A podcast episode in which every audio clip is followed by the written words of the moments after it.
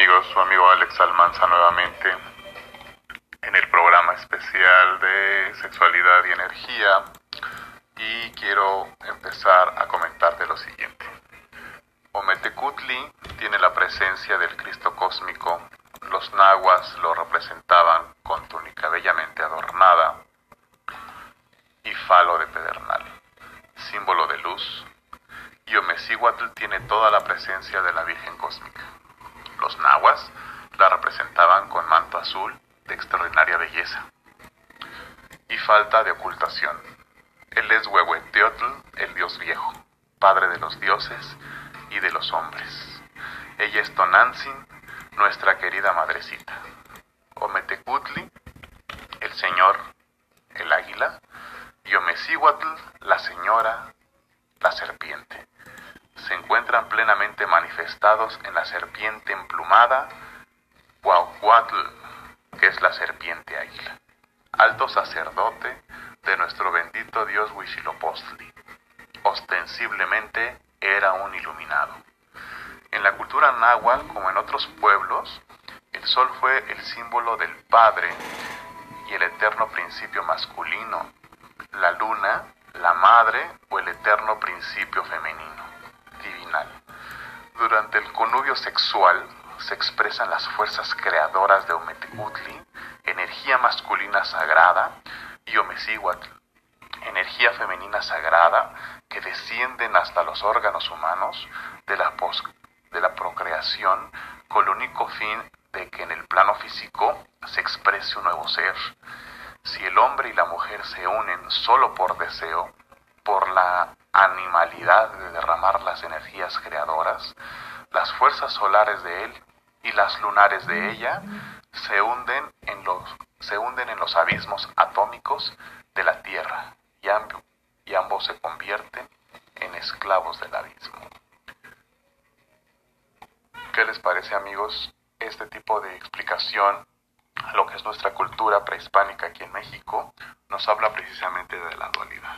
Ahora, es importante mencionar que cuando se habla de lo femenino, es un tema muy tabú en cuestión de sexualidad, ya que todos los templos en todo el mundo habla precisamente de eso. Y los templos no son tumbas. Por ahí dice una, un intro que en algún momento di un discurso en el que dice que si el, si el hombre es un templo, la mujer es un altar. Vamos a entender que eran los templos. Hay muchos templos mayas, hay muchos templos egipcios en los que se en los que está realmente interpretado en las piedras lo que es el falo cósmico del hombre y lo que es eh, el útero de la mujer. Vamos a entenderlo precisamente como es. Difícilmente cuando entran las religiones nos manchan toda esa idea cósmica, divina, de, de lo que estamos hablando. Entonces, en el caso de las mujeres, les, te quiero dejar esta frase porque vamos a entender que ustedes como sacerdotisas precisamente se habla de esto. Lo femenino es más poderoso que lo masculino. Lo suave es más poderoso que lo duro. El agua es más poderoso, poderosa que la roca. Esto lo dijo el maestro Osho. Seguimos nosotros conectados, espero yo que tengas los pies todavía en la tierra conectándote con la madre tierra. Y te digo una vez más, ustedes van introduciéndose en un mundo totalmente nuevo, en un mundo pletórico de amor, gozo, fertilidad, creatividad y libertad. Mientras van accediendo al tiempo del éxtasis, se convertirán en una de sus energías, no de felicidad, sino de éxtasis. El éxtasis proviene de estar enraizado, la felicidad es un estado de desprendimiento donde muchas de las filosofías orienta, les enseña a, las, a la gente a no ser y no es como ustedes desean experimentar su vida, en otros planos. El amor y la luz inundarán sus corazones empezarán a experimentar todo un mundo nuevo y una vez más, toda una nueva y fantástica visión sin nadie que les diga que solo están soñando. No existe poder o fuerza sobre la tierra que pueda detener este suceso. Es por decreto divino que esta energía fluye. Esta energía será una libertad y de éxtasis, será de amor puro. Ustedes ya no se desviarán solo hacia la sexualidad o solo hacia la compasión. Transitarán por el camino del centro, que es el amor puro.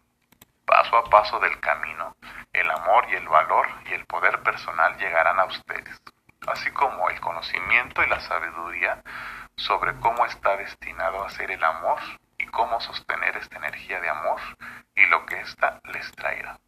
Quiero cerrar con un mantra, si me lo permiten, para que todo lo que está enraizado y enraizado, perdón, y en el caso de es una idea, siempre una idea, filosofía de machos, de hombres, pues no.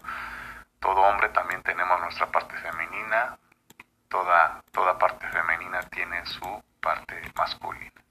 Te voy a dejar este mantra, quiero que cierres los ojos y dice así, mantra para sanar el linaje femenino. Dice lo siguiente, hoy limpio, sano y bendigo mi linaje femenino, a mi madre, a mis abuelas y a todas las mujeres que presidieron mi camino. Las perdono por no amarse, por no sentirse, por no ser fuertes y no atreverse a cambiar su destino.